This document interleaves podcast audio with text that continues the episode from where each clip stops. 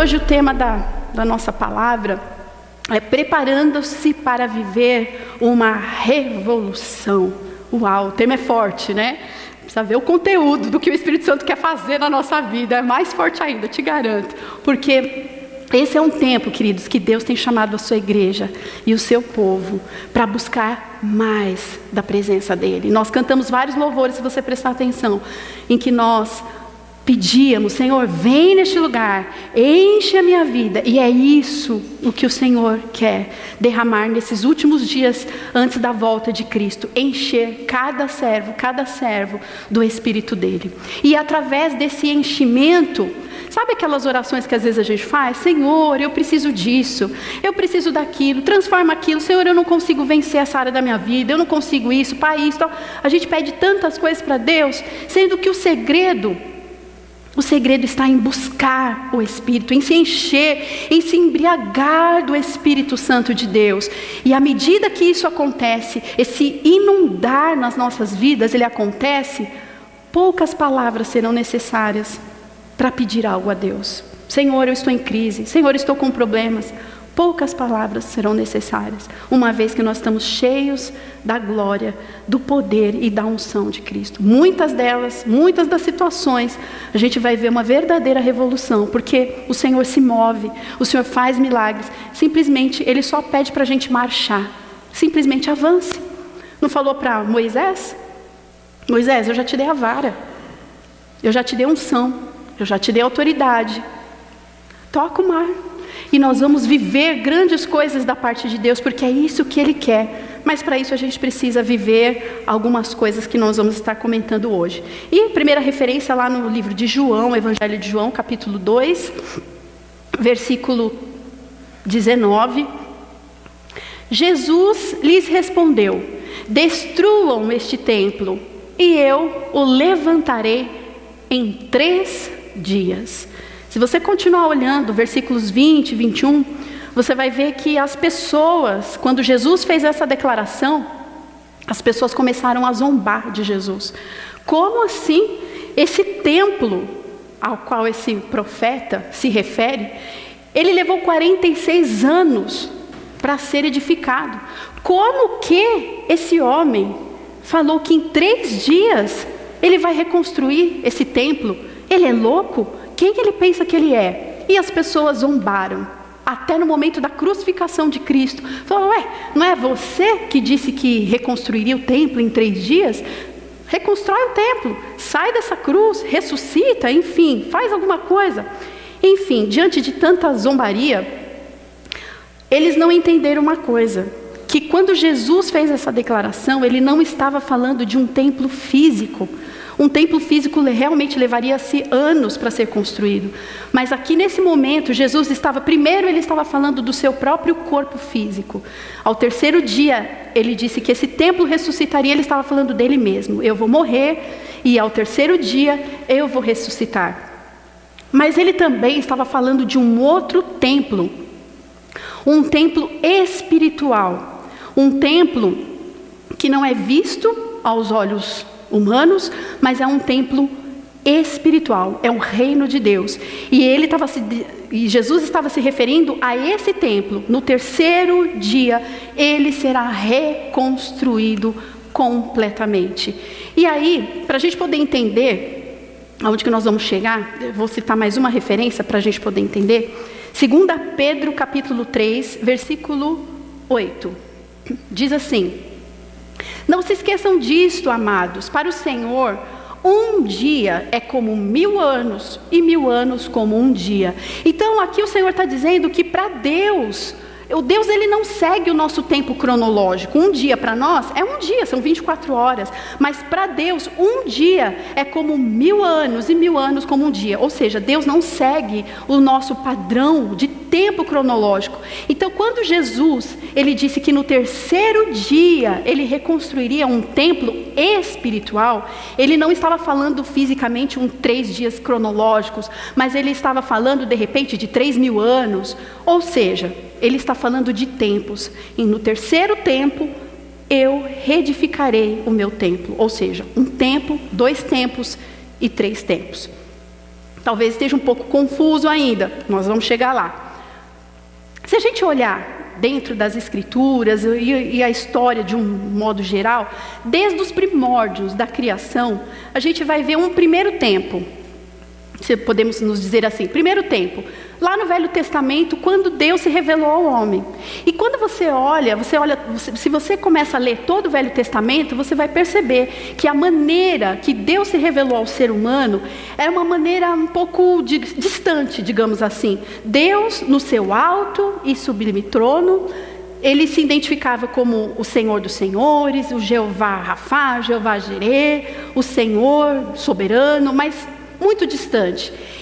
E ele se revelou ao homem também de muitas maneiras físicas. Se você olhar, por exemplo, a arca de Noé, vocês lembram da arca de Noé?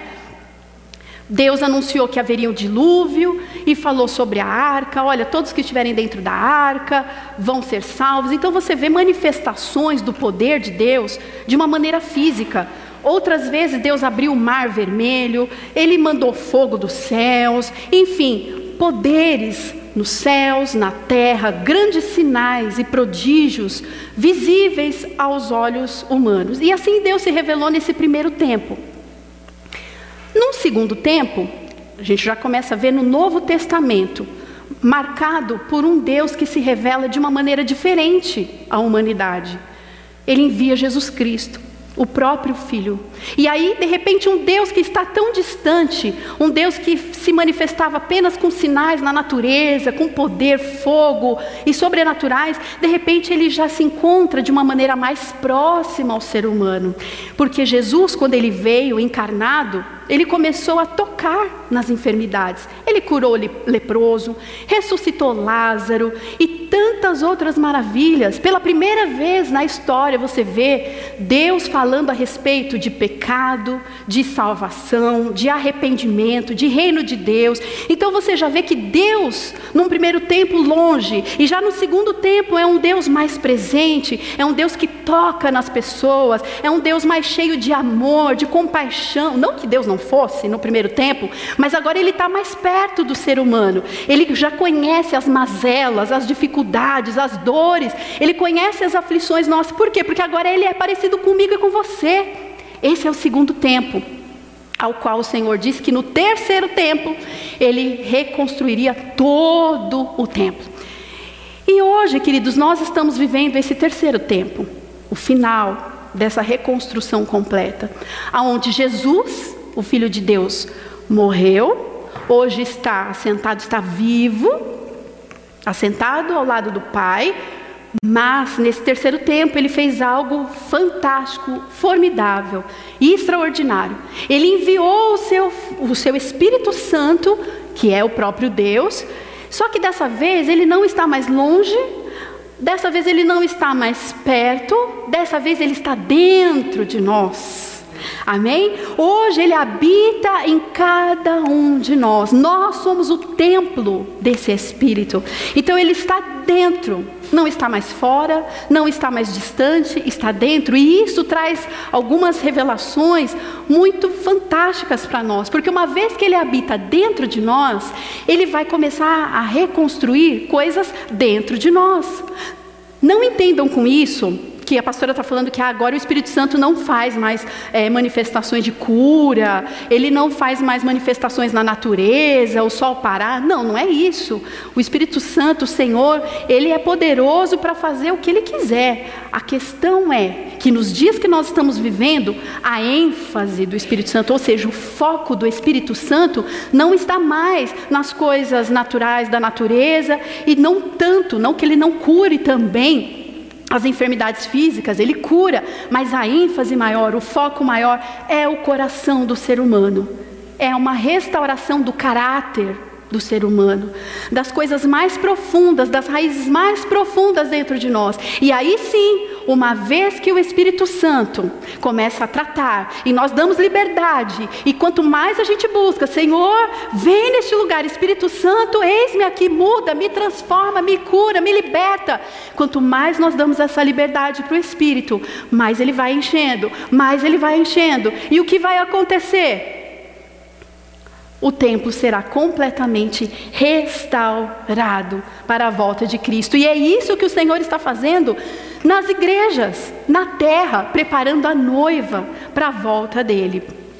Não dá para a gente voltar da maneira que estamos. O Senhor precisa fazer uma obra completa de restauração dos nossos corações. E aí, olha que interessante.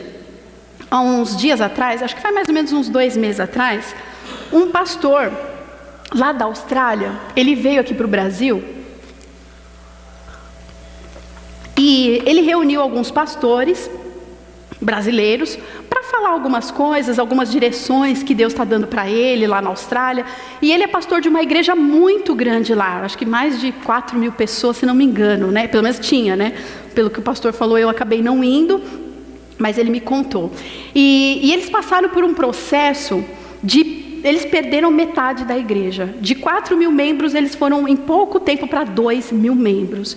Eles tinham um templo próprio, enfim, eles estavam super bem.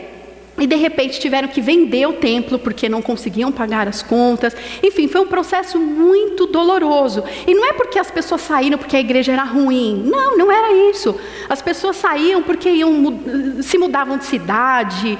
Enfim, aconteciam muitas situações e quando foi ver, de 4 mil para 2 mil. E aí ele foi orar e ele foi buscar a direção de Deus e falou: Senhor, que que isso está acontecendo, né? Alguma coisa que eu estou fazendo de errado como pastor, enfim, o que está acontecendo? Eu não estou entendendo o porquê disso.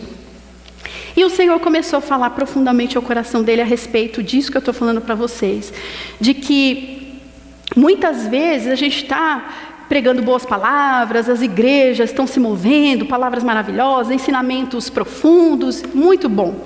Mas a questão é a profundidade do que isso está entrando nos nossos corações. De fato, ir ao culto, ouvir uma boa palavra, ouvir um estudo bíblico apenas, não que não seja bom, tá? Vou fazer um adendo, não não seja bom, é importante, mas isso por si só tem transformado o coração e o caráter dos cristãos? Muitos comportamentos que até foi falado domingo passado, comportamentos de casais, relacionamentos, muitos comportamentos que a gente vê que está errado, mas muitas vezes a gente não sabe o porquê que tem aquele tipo de comportamento. Se não for o Espírito Santo ir lá no profundo dos nossos corações e trazer à tona o que está de errado, a gente por si só não vai conseguir mudar comportamento. Alguns a gente não consegue mudar. Então é isso que Deus estava falando para ele. Ele falou, pastor, meu querido amado, eu vou falar para você que a maneira que você está conduzindo esta igreja, eu quero mudar.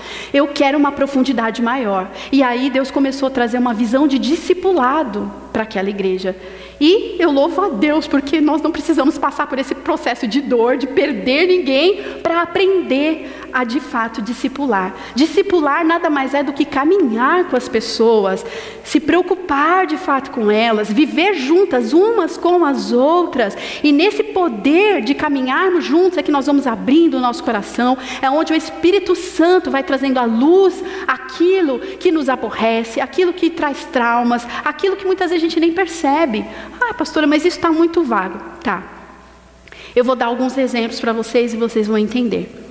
Muitos de nós já passamos, ah, pelo menos a maioria de nós, já passamos por muitas coisas na nossa vida, alguns traumas. Por exemplo, alguns já vieram de um outro casamento, passaram por traumas, passaram por dificuldades, decepções, rejeições, abusos de criança, de adolescente. Gente, são diversas as situações que podem ter trazido rejeições, traumas, e muitas dessas situações não foram curados, não foram tratados. Simplesmente a gente ignorou, mudou de vida, achou que virou a página e bola para frente. Só que muitas dessas raízes, elas nos acompanham. Elas geram medo, geram consequências que muitas vezes a gente até desconhece. E se não é a atuação do Espírito Santo na nossa vida para mostrar que muitos desses comportamentos errados que nós carregamos, ele é em decorrência de raízes profundas, traumáticas no nosso coração, nós vamos continuar tendo problemas e sequelas nos próximos relacionamentos e nos próximos e nos próximos. Isso eu não estou falando só de casamento, eu estou falando de relacionamentos em geral, às vezes nas amizades, no trabalho. Gente, interfere em tudo. Então por isso que o Senhor, o Espírito Santo, ele está clamando nessa manhã para que a gente o busque, busque mais e mais e mais. E quanto mais dele a gente tiver, mais ele vai trazer à luz as ferramentas certas para que a gente seja completamente resgatado desses traumas, dessas rejeições, desses comportamentos e tudo mais. Gente, é triste, olha. Várias pessoas que a gente conversa por aí afora, não só com os irmãos aqui, mas você vê, por exemplo, pessoas com comportamentos que elas querem se livrar, por exemplo, de vícios. Né? E vícios, a gente vai, não é só vício de droga, de bebida, é vícios até de comportamentos que se tornam vícios. E a pessoa quer se ver livre daquilo. Fala, puxa, pastora, mas eu já orei, eu já entrei em jejum, eu já clamei a Deus para mudar e eu não consigo. E sabe o que é mais triste ainda, é quando, por exemplo, a igreja de Cristo, por não ter a sabedoria, digamos assim, na sabedoria necessária, muitas vezes a gente vai e fala, não, a gente querendo ajudar, querendo abençoar a pessoa, não, você tem que mudar, você tem que mudar, você precisa mudar esse comportamento, porque isso não está te fazendo bem. Ótimo, isso é, é, o primeiro passo, é identificar aquilo que está errado, aquilo que não, aquilo que não está de acordo com a vontade de Deus, para que a gente possa alinhar a nossa vontade a dele. Mas simplesmente ter a, consci, ter a consciência do nosso comportamento não é o suficiente. E é aí onde que muitas vezes a igreja precisa se equipar, buscar mais do Espírito de Deus e ter mais dependência desse Espírito, porque não é só dizer quais são os comportamentos errados, é mostrar o caminho. É mostrar que, olha, Deus quer ir lá na raiz desse comportamento, que talvez nem você saiba, para poder te curar, te resgatar, te restaurar. E uma vez que você é curado e resgatado e restaurado, ah, meu irmão, você vai viver uma verdadeira revolução. Por quê? Porque não vai ter impedimento algum para que o Espírito Santo te encha. E é isso que o Senhor quer. Só que para que o Senhor possa derramar mais do Espírito Santo, diz a palavra, e nós vamos até ver mais para frente, não vou citar agora o versículo, depois mais para frente a gente vai ver o Senhor fala que Ele derrama vinho novo sobre odres novos. O que, que quer dizer? Que o Espírito Santo está para derramar vinho novo, coisas grandes, uma verdadeira revolução nas nossas casas, nas nossas finanças, na nossa vida espiritual, uma verdadeira abundância. Mas para isso o vaso precisa estar restaurado, meu querido, porque senão o vaso não vai suportar. Sabe o que, que isso quer dizer? Você pega um vinho novo. O vinho novo é aquela coisa forte, é o poder de Deus. E o vinho novo, ele é muito fermentado. Ele é muito ácido. E se ele for derramado num vaso velho, um vaso que já perdeu a sua elasticidade, aquele vaso vai se quebrar e o vinho vai se derramar. Então, para que Deus derrame o novo, o melhor, a revolução e tudo aquilo que nós desejamos nas nossas casas, em todas as áreas da nossa vida, ele precisa primeiro restaurar o vaso, a tua vida e a minha. E quanto mais liberdade nós dermos para que Ele restaure o vaso, mais nós seremos cheios do poder de Deus. Por muitos anos, queridos, muitos anos, quem já é mais antigo de igreja, eu não sou tão antiga assim, digamos, né? Mas mais ou menos, mais ou menos.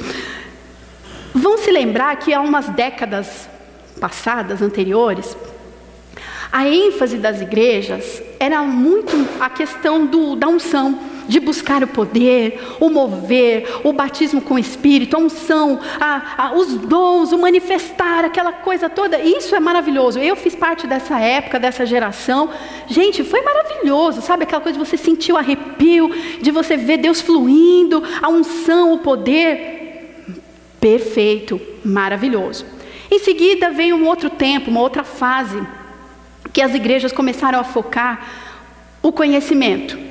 O estudo bíblico, o dominical e várias igrejas, a maioria delas tinha, não podia faltar a escola bíblica, ou seja, o conhecimento bíblico, o, o conhecimento por si só da palavra, enfim, maravilhoso, fantástico. Agora, pensem comigo, se nós pegarmos essa fase da unção, que nós buscávamos a unção, a fase em que buscávamos o conhecimento e unirmos a isso o poder de Deus em nós, uma transformação genuína do nosso caráter e das raízes mais profundas do nosso coração, queridos, quem vai para a igreja? Me fala. Nós vamos viver uma revolução. Aonde o cristão for, ele vai causar um impacto. É na sociedade no geral. Ele vai para o governo, ele causa um impacto. Por quê? Porque ele está cheio da unção, cheio do conhecimento e restaurado. Olha que maravilha, restaurado completamente. Então é onde ele vai para a escola, as coisas acontecem. Ele está na sociedade, no trabalho, na empresa, ele está no casamento, nos relacionamentos, ele causa um impacto, uma transformação. E isso é a revolução que Deus quer que a gente viva. Mas para isso, nós precisamos buscar mais do Senhor dentro dos nossos corações. Existe um, um livro eu até tenho indicado esse livro para algumas irmãs, que são as pessoas que eu tenho um pouco mais de contato. E, e, é um livro que eu fiz até alguns estudos com algumas irmãs e eu recomendo vocês lerem. Ele chama-se Raiz de Rejeição, da Joyce Meyer. É um livro que trata justamente essas raízes mais profundas do nosso coração, em que às vezes a gente acha que é bobagem, ninguém está vendo, não, já passou, o passado já passou, mas às vezes ele traz consequências até hoje na nossa vida. E o Espírito Santo vai doer o que eu vou falar, mas é necessário. Muitas vezes o Espírito Santo vai fazer a gente ter que voltar lá atrás para curar essas raízes, senão a gente não avança o, o vaso não é restaurado. São coisas que às vezes a gente tem consciência, algumas a gente não tem consciência, mas que nos impede de ter mais. Às vezes é um abuso, como eu já disse, às vezes é um trauma de relacionamento, seus pais, é, enfim, não sei, mas são muitas situações e cada um de nós temos. Domingo passado, o pastor Jairo trouxe uma palavra maravilhosa a respeito de família, né, de comportamentos, papéis de homens, mulheres, esposos, esposas, filhos e filhas. E foi uma palavra maravilhosa e realmente aplicável, né? Muitas dessas situações, desses comportamentos que a gente tem dentro de casa, têm trazido prejuízos na nossa vida, enfim, impedido a gente de viver o melhor de Deus. E muitas dessas situações, desses comportamentos, basta a gente orar, o Espírito Santo ele ouve, ele, enfim, ele nos ajuda, nos dá um domínio próprio e a gente consegue mudar pela graça do nosso Senhor. Mas, queridos, eu volto a dizer, muitos dos comportamentos que nós estamos vivendo dentro do casamento, pegando o gancho da semana passada, casamento, relacionamentos de pais e filhos, muitos desses comportamentos, a gente vai lutar, vai orar, vai jejuar e eles não vão mudar porque nós não estamos indo na raiz de fato do problema. E o Senhor quer ir lá, naquele lugar. Vai te trazer uma dor a princípio? Sim, porque às vezes você vai ter que abrir o teu coração com alguém, logicamente, que vai ter condições de te edificar, um irmão mais maduro na fé, mas que você precisa abrir o teu coração e dizer, olha, isso não está bom, eu estou machucado, por exemplo, pessoas que perderam seus filhos, Gente, isso traz, traz, você fala, ah, mas o Senhor vai me curar. Claro que vai, mas às vezes você vai precisar abrir o teu coração e dizer inúmeras vezes que aquilo está te trazendo dor, que está te trazendo um, uma frustração, enfim, e deixar que o Espírito Santo te resgate. Eu vou dizer uma coisa para vocês, que isso aconteceu há uns dias atrás comigo. Parece uma coisa boba, mas vocês vão ver que não é. Da importância disso que eu estou falando para vocês. Vocês sabem que eu e o pastor a gente gosta de, de esporte, né? Isso já está bem óbvio. A gente está sempre falando de esporte, a gente gosta muito. Enfim, e eu me lembro que quando comecei a nadar, nossa, gente, eu não tive dificuldade nenhuma. Sabe aquela coisa, tipo, a piscina não dava pé, não tinha problema. Eu mergulhava, mesmo não sabendo nadar. Eu nunca tive medo, sabe? Para mim nunca a água nunca foi um problema, né? Mesmo quando eu não tinha técnica nenhuma. E aí foi fácil aprender a técnica porque eu já não tinha medo e me adaptei super bem. E aí começamos a correr e tal, nadar, correr. Aí de repente, foi bom, só me falta agora para ser uma triatleta, né? Só me falta pedalar. E aí meu marido fez o maior investimento comprou uma bicicleta, e aí eu falei, uau, agora sim, agora vai. Compramos e tal, e nós compramos uma sapatilha, não sei se vocês já viram algum ciclista, ou se vocês pedalam, tem costume, mas existe uma sapatilha que ela é bem é, específica, justamente para você ter um melhor rendimento e tal, e ela encaixa no pedal, né, no, no, no, na pedaleira, né, e você fica com o pé preso para você né, pedalar. Tal. E a, sapatilha foi uma fortuna, e compramos, e aquela alegria tal. Gente, que frustração! Eu falei, não, eu já nado, eu já corro. Para mim, eu já sei andar de bicicleta, vou tirar de letra. O quê? Eu travei, travei. Existia um bloqueio na minha mente que eu não sabia explicar para vocês. Na hora que eu punha aquela sapatilha e que ela enganchava o negócio, que eu sentia que eu estava presa, Gente, o meu coração começava a palpitar, a minha mente, eu não raciocinava. E eu, olha que eu treinei inúmeras vezes sem a bicicleta para. Eu não quero cair. Então eu ficava treinando na minha cabeça: olha, antes de, de, de, de, de frear, eu tenho que tirar a presilha. Você tem que fazer um movimento assim para você tirar a presilha e está tudo bem. Super fácil. Se não fosse fácil, não tinha tanto ciclista por aí fazendo isso. Eu falei: ah, isso aí eu vou tirar de boa. Resumindo a história, não foi simples assim. Eu levei dois tombos enormes, ralei todinho o joelho, enfim. E eu uma, estraguei toda a bicicleta, amassou a bicicleta. E eu falava, gente, mas por quê?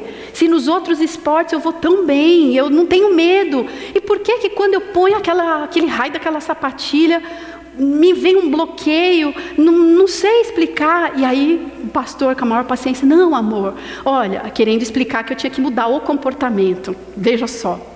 Para vocês verem como mudar, simplesmente dizer para as pessoas que elas devem mudar o comportamento, não adianta. E ele falava: não, olha, quando você estiver freando a bicicleta, você já tira. é simples, você vira o pé, puff, assim, e aí você não cai. Eu, tá bom, legal. Só que aí eu ia lá, me dava um medo, pânico, puf, caía. E aí ele, não, amor, assim, você tem que fazer assim, assim, assim. E ele falava, não, mas como que você não entende? Eu falei, não, eu entendo aqui, eu entendo, só que eu não consigo, porque existe um bloqueio que eu não sei te dizer o que é. Que eu estou andando de bicicleta, tá normal. Quando eu lembro, vem um pensamento na minha mente de que eu estou presa.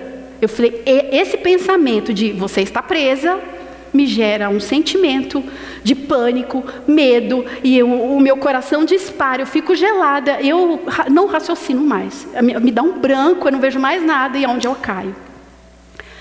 Parece uma coisa besta que eu estou falando para vocês, mas isso me fez a orar e a buscar, porque eu falei, não, existe uma raiz aí que eu não estou enxergando. Alguma coisa está de errado, alguma coisa aconteceu comigo que eu não me lembro, que gera esse medo, esse pânico, esse pavor. E aí, orando a Deus, falei, Senhor, eu quero descobrir a raiz disso, porque, puxa, não é possível, tem alguma coisa. E aí eu não descobria nada, nada, e eu fui conversar com a minha mãe. Eu falei, mãe, aconteceu alguma coisa na minha infância que de repente eu não me lembro? Alguma coisa de eu ter ficado presa? Eu fiquei presa em algum lugar, sei lá, alguma coisa assim? Ela falou: sim, você ficou. Você tinha quatro anos. Ela falou: e você, um dia, a gente morava num apartamento, no primeiro andar. E você entrou no banheiro e você fechou o trinquinho, não sei como, e você se prendeu. E ali você começou a chorar desesperadamente, que você perdia o fôlego e o teu pai tentou arrombar a porta, mas era aqueles prédios antigos, aquelas portas grossas.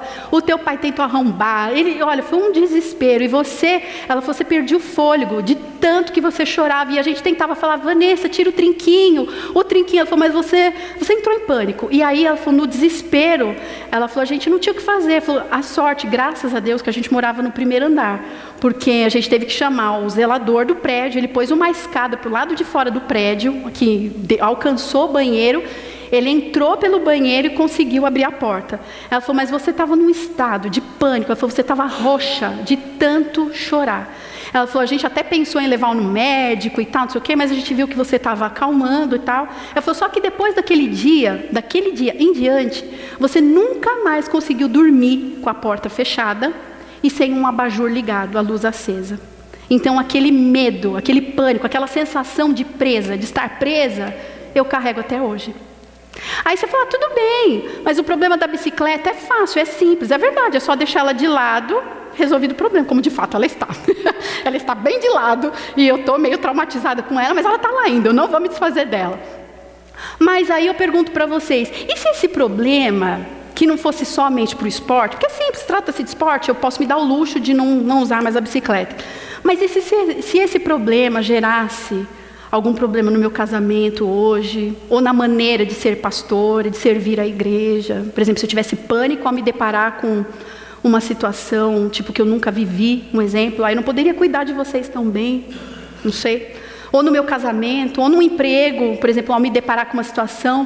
Então, vejam que não é algo tão simples do que a gente está falando. A gente está falando de raízes, de coisas muito profundas, que algumas a gente já tem a consciência, algumas eu tenho certeza que a gente sabe, porque nos incomoda, interfere nos nossos relacionamentos, mas tem algumas, alguns tipos de comportamentos na nossa vida que nós precisamos que o Espírito Santo traga à luz de que fato aquilo está nos fazendo mal e nos prejudicando. E às vezes a gente ora, Deus, eu quero mudar o meu comportamento, eu não quero mais ser iracunda. Quando eu vejo, eu quero me policiar, mas quando eu vejo, eu já falei, eu já mirei, parece que tem um negócio, um gatilho dentro de mim. Quando eu vejo, eu já explodi, eu já fiz, eu já falei. Tem alguns que tem vícios, por exemplo, de pornografia. Quando eu vejo, eu não quero, eu não quero, mas quando eu vejo, eu já cliquei. E aquilo te traz mais culpa, porque você sabe que está errado, você não quer ter esse tipo de comportamento, mas você também não consegue mudar.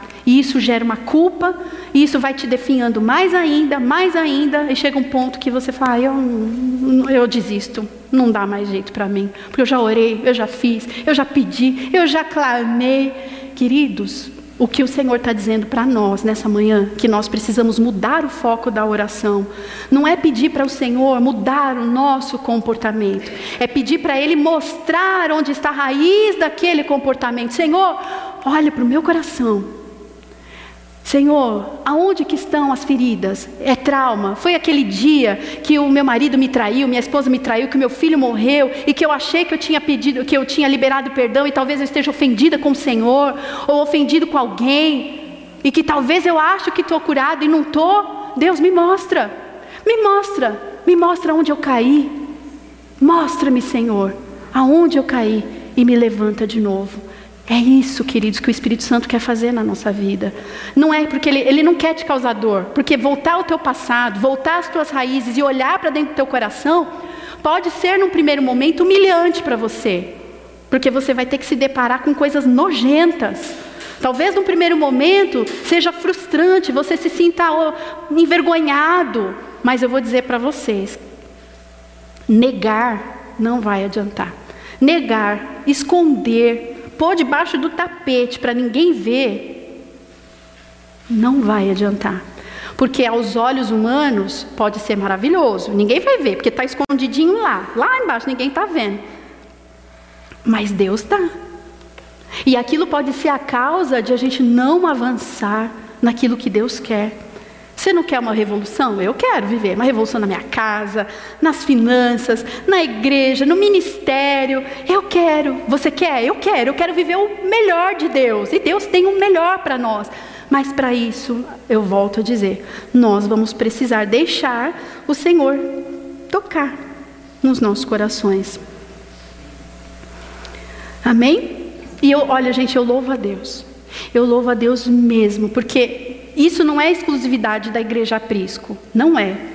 Mas graças a Deus, que Deus tem tido mi, é misericórdia, porque não é eu nem o pastor Rogério, nós não somos o dono da igreja, quem é o dono da igreja é Jesus, mas de alguma maneira Deus se agraciou de nós, uma igreja tão pequena, né, se a gente olhar aos olhos humanos, tão pequena, mas que Deus tem dado ferramentas para a gente trabalhar isso na vida das pessoas. Quais são essas ferramentas? Você já se perguntou? Primeiro, os cultos, as palavras, e elas vêm bem direcionadas mesmo, não é só aquela palavra para agradar a alma das pessoas, olha, Deus vai fazer tudo por você, uhul, hoje é dia de bênção, de vitória, leva tua vitória para casa. Não, não é isso.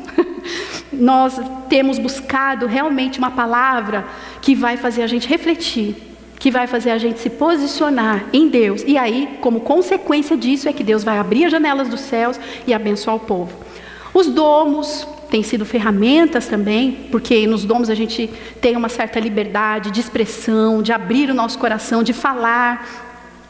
Os discipulados dessa igreja são ferramentas de Deus, principalmente o Life on Life, que tem ido nessa linha de trabalhar os corações, de fazer a gente refletir. Então, queridos, isso é fantástico. Eu louvo a Deus por essa igreja, eu louvo a Deus por aquilo que Deus está fazendo nas nossas vidas. É, eu vou mostrar aquele versículo que eu tinha falado para vocês, em Lucas 5, 37 e 38, agora vai ficar mais claro. E ninguém põe vinho novo em vasilhas de couro velhas. Se o fizer, o vinho novo rebentará as vasilhas, se derramará, e as vasilhas se estragarão. Pelo contrário, vinho novo deve ser posto em vasilhas de couro novas. Amém? Esse é o vinho novo de Deus. Ele tem o vinho novo. Ele quer derramar o vinho novo.